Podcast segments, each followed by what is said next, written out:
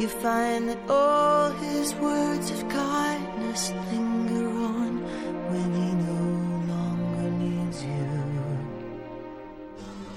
He wakes up, she wakes up. 大家好，我是老陆，好久没有做这个节目了，那么也是中断了一段时间，那可能工作的关系啊，也没有去做一个系统的去给大家去想一想这个事情。那么现在呢，其实也想给大家讲讲蛮多东西的。突然想到有一个事情，测光是一个很有意思的东西。其实也没有仔细去讲过相机上的几个测光模式。我们打开我们的相机时候啊，发现总是有这么几个自动挡在我们的相机上。当然，我说的不是那些人像模式或者微距啊、花草、自然风光模式。我想说的是专业领域下的几个模式。He goes out. He says that long ago he knew someone, but now she's gone. She doesn't need him. 那么我们现在来说说 AV 模式、TV 模式、P 档，还有 M 档。那我们相机中呢，总共呢，所谓在专业领域中呢，四个模式就是 AV 光圈优先、TV 快门优先、P 程序曝光，还有一个 M 手动曝光模式。那么 TV 模式呢，我们在有些相机上也可以用 S 档来表示，有些是用 Time 或者有些是用 Speed 来表示，都可以去表达这个快门优先这一个理念。那么首先我来说说光圈优先模式。那么光圈大家都知道，光圈是一个决定景深大小的一个重要的因素在。那么我们选择光圈优先呢，可能也就是关注了这个景深。那么景深在这里呢，我也不去给大家强调是一个怎么样的东西。我相信，作为一个对摄影有了解的人，大家都可以知道景深是一个怎么样的概念，也就是景景物的清晰度的范围。那么光圈优先，我们就可以去确定一个图片主体在图片中整体的这个清晰范围。那么我确定了这个恒定量，那么通过其他的变量来决定我最后出来的曝光组合是怎么样。当然这个非常简单，但是我们在选择的时候也会有一些小小的纠结。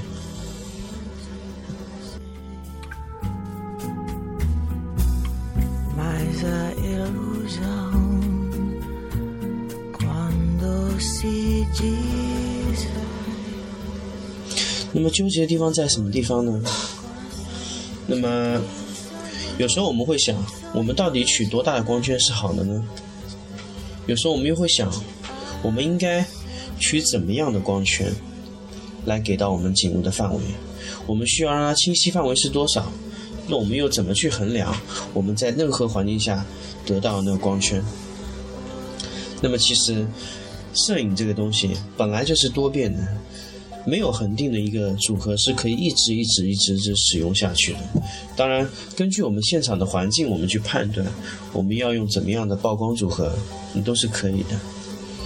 那么，我们有时候选择大光圈的镜头，主要是为了提升快门的速度。那么从啊、大家平常所知道这个曝光的忽悠率，我们大家都可以知道，我们在提升一档光圈的同时，我们的快门速度也会提升。那么也就是说，如果我们把光圈开得更大的时候，那么快门速度就可以更快。首先就可以防止了手会抖，或者说照片会虚掉这种问题。那么这个问题呢，我们是一直可以用这个呃一个安全快门来保证它。那么如何得到这个非常安全的安全快门？那我们就是依靠这个我们对光圈的合理选择得到的。那么说到这个 AV 这个测试模式呢，当然它也会带来一个变量，也就是曝光补偿的问题。那么曝光补偿就是非常简单，因为是没有一个。没有一个完全完全准确的一个曝光，那么只有相对于相对于来说是非常客观中性的一个亮度，那么也就是我们所称为的百分之十七十的灰，那个这个灰的测试准确值，那只是一个标准亮度。那么我们是不是觉得这个亮度是可以呢？那其实每个人的眼睛看到的东西都是觉得不同的，就像我们吃东西对甜度或者咸度的要求都不同。那么同样，我们对照片在我们眼中显示出来的那个亮度，也不能完全用标准去衡量。那么我们这个时候就有一个曝光补偿的机制。那么我们可以按照我们正确的标准值去提亮我们的。图片或者说减减暗我们的图片。首先，提亮图片的同时呢，我们看到的图片一定会是明亮的，但是我们会考虑到，在非常亮的区域它会变得更亮，那可能会出现过曝的问题。还有在非常暗的地方，那它可能也不会特别的黑，那么这个就出现了一个。曝光失真的问题，那么大家也是在这个提升曝光补偿的时候，必须要考虑到的一个问题。还有一个问题呢，就是测光点的问题。那么我们在测光的同时啊，我们又要了解到测光的几个模式。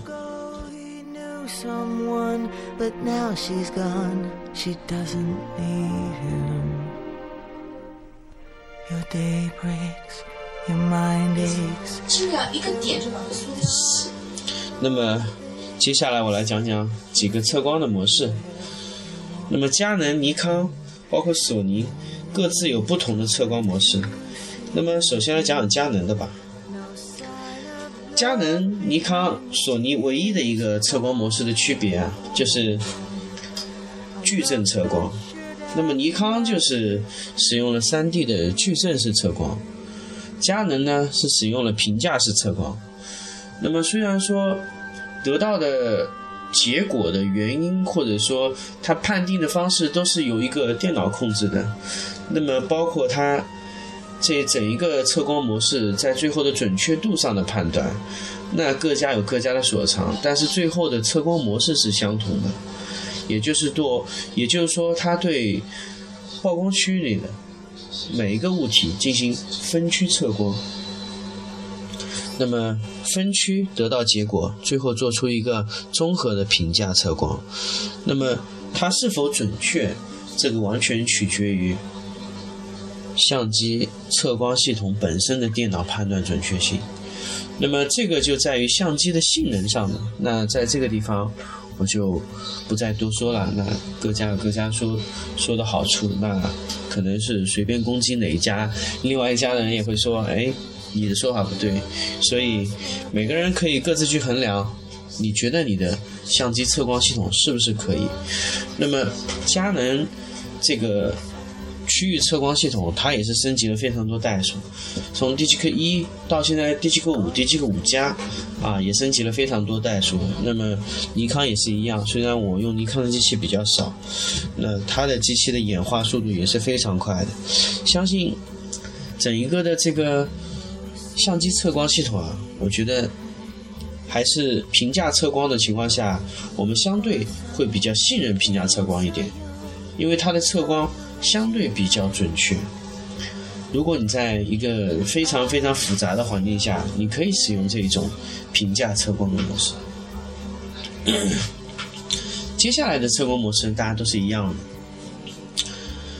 啊，比如说点测光，大家都是一样，中央区域的一个小点点，百分之三点七的测光模式。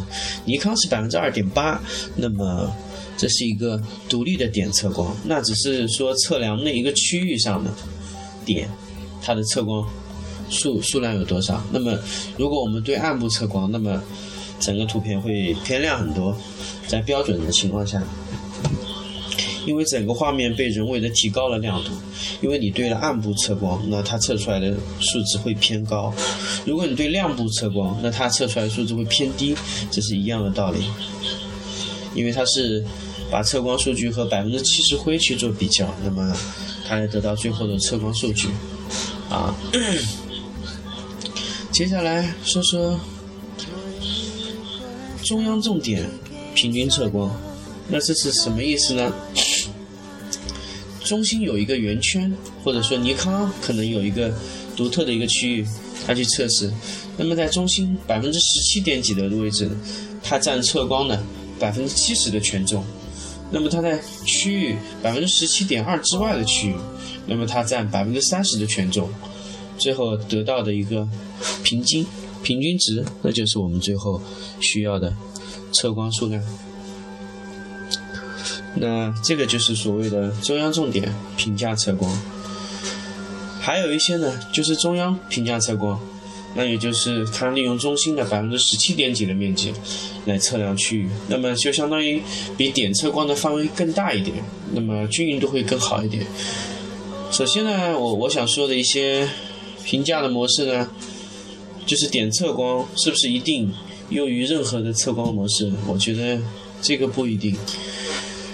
点测光在早期的时候，大家非常非常非常喜欢用，觉得那是一种无上的一种测光模式，就是因为它的准确。但是有时候往往只是因为准确，它也会带给你错误的数据。所以我们在对不同的光线环境下所选用的这个测光模式，我们必须合理的去使用选择。那么在比较复杂的灯光环境下，我的个人建议比较适合使用平价测光，也就是相机厂商自带的那个模式。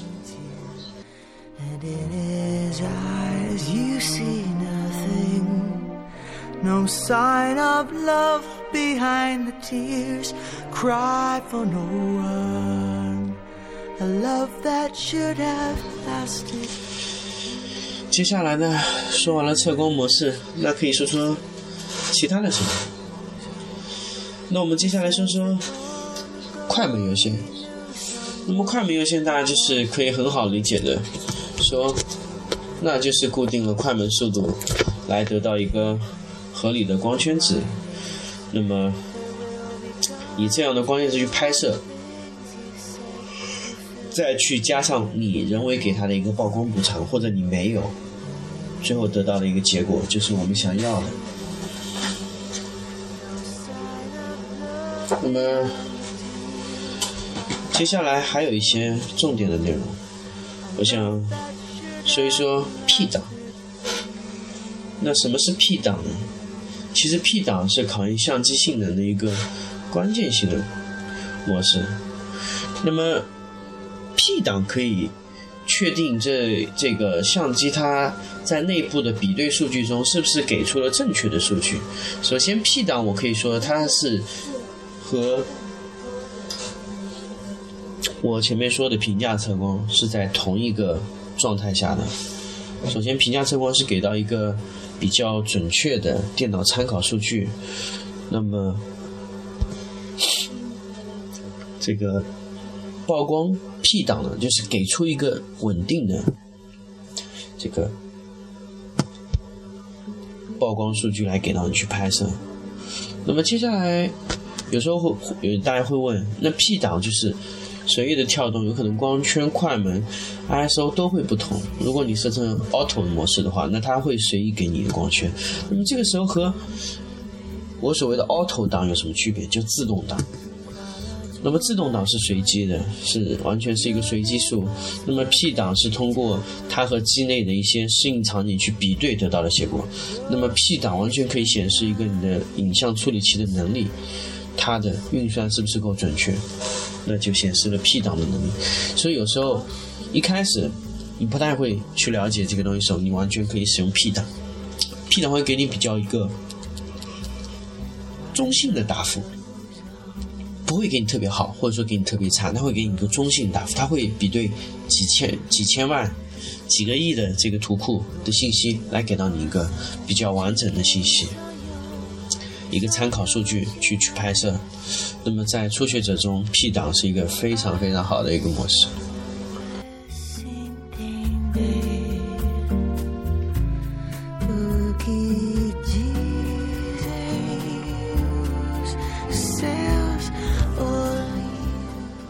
那么接下来说完这些，我需我需要说一个非常重要的参数，也就是 ISO 感光度。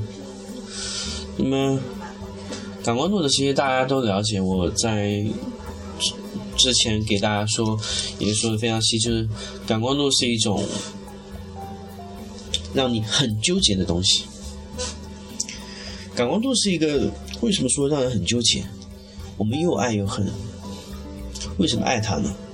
因为提升感光度的时候，你可以在不花费很多钱的情况下，得到一个非常安全的快门。那怎么说这个事情呢？有时候我们会想，我们去买增大一个光圈的光镜头要花非常多的钱，但是有些环境下，它的画质，我们要我们要我们要怎么做什么呢？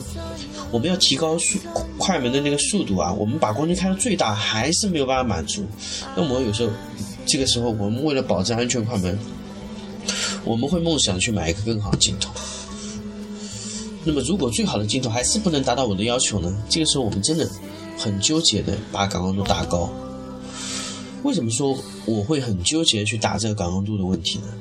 所以说感光度，我不得不说一个名词，就噪点。噪点是大家一直以来都觉得非常避讳的一个问题，那就是。会在画面中出现一些非常非常让你难受的颗粒点，往往这些颗粒点会毁掉一张图片，但也有可能拯救一张图片。往往一些好的噪点，它的出现会提升画面的质感，会让人觉得这张图片的整体感觉非常舒服，但是大多数情况下会让人觉得很不爽。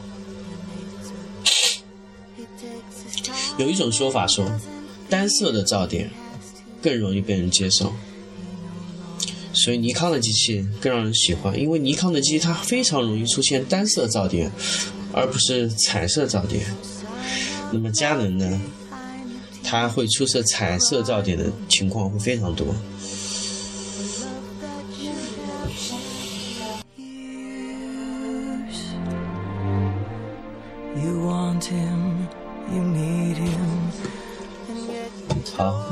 继续刚才噪点的话题。那么，我们提升感光度的时候，必必定是带来一个噪点的提升。那么，我们会开发出非常多的降噪的手段。那比如高感光度降噪啊，长时间曝光降噪啊。还有各种的降噪模式，就是为了让这个噪点的感觉减少到最少。但是，总是有那么一点点遗憾，在降低噪点的时候，往往带来对图像致命性的打击，就是锐度的损失。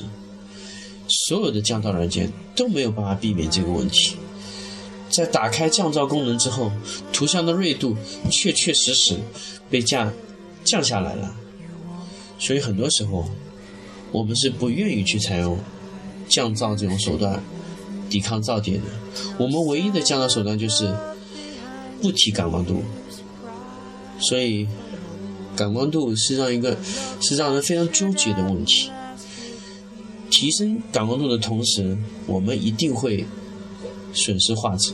但是提升感光度会给我们带来太多的好处。首先，最大的好处就是我们在保证快门速度不变的情况下，我们可以拍摄低光照的物体。那么大家可以在用闪光灯拍摄知道，大家都可以知道，假设你把你的感光度开到两百，甚至四百，那么你的灯光系统的功率就可以成倍成倍的下降。成倍下降灯光的功率，那也就意味着你在器材上的支出会越来越少。所以，提升感光度对我们来说是一个非常非常好的方式。那么，所有的相机对感光度都会有一定的极限，那也就是我们在去控制感光度的时候，我们必须要控制好，提到多少是一个量的问题。说白就是我们到底能把感光度开多高？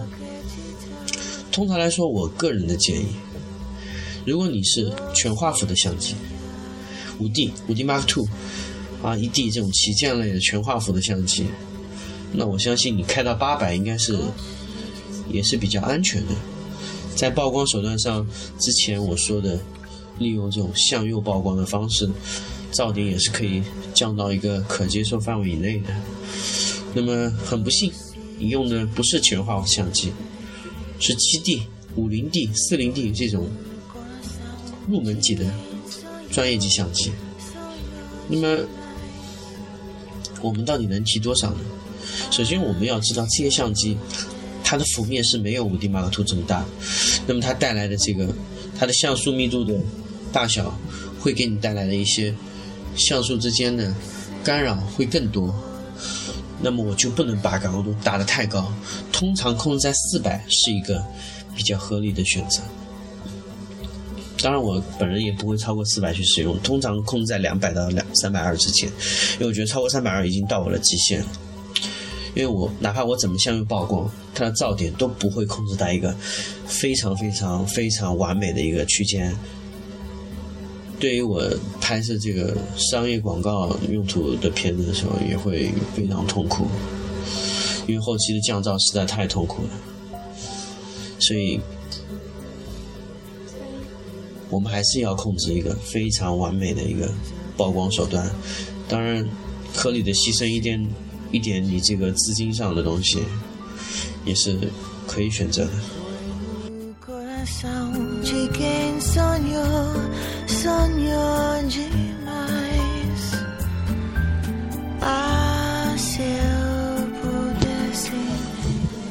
说完了 ISO 呢，接下来再回到我们的主要话题上。四个档位，最后一个 M，M 其实就是完全由你来控制，控制这个曝光组合，来得到一个最后的结果。呃，用 M 档呢会存在一个误区，大家会说，用 M 档是不是曝光表不会工作？那我会告诉你，它是工作的。那它怎么工作呢？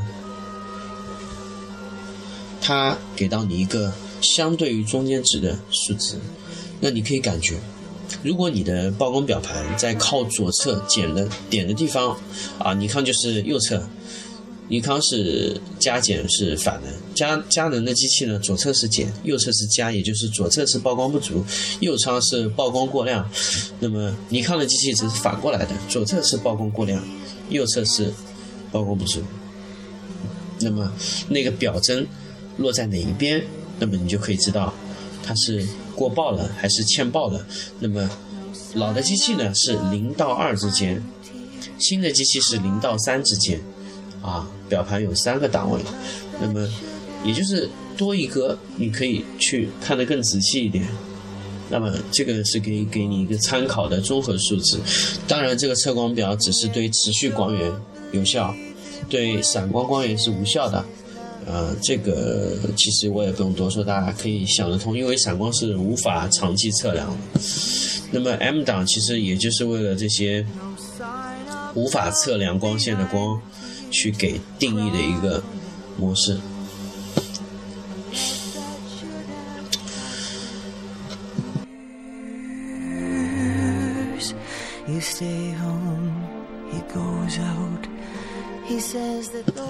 接下来再说说 M 档的另外一个问题，也就是说，手动挡到底有没有曝光补偿？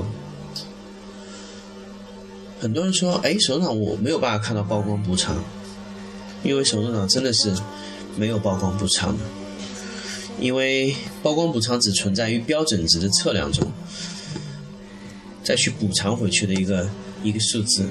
那么如果你使用了 AV 模式呢，那它根本就不储存不存在这种补偿的机制，那自然它就没有了曝光补偿这个功能。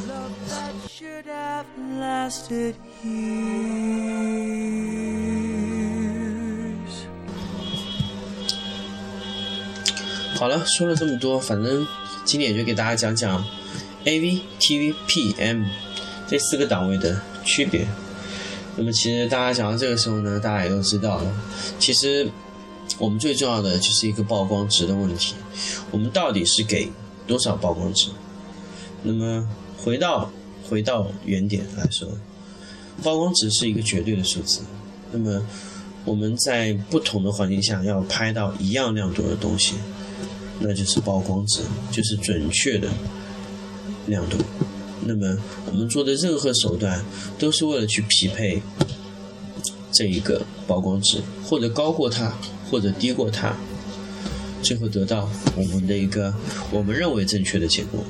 所以其实这应了一句话，就是摄影没有对错，摄影没有绝对，因为有时候亮的东西，或者说暗的东西，不一定是真正的暗，这只是一种合理的取得取舍的问题。我到底是要让亮的东西更亮，还是让暗的东西变亮，还是让东东西显得比较平淡.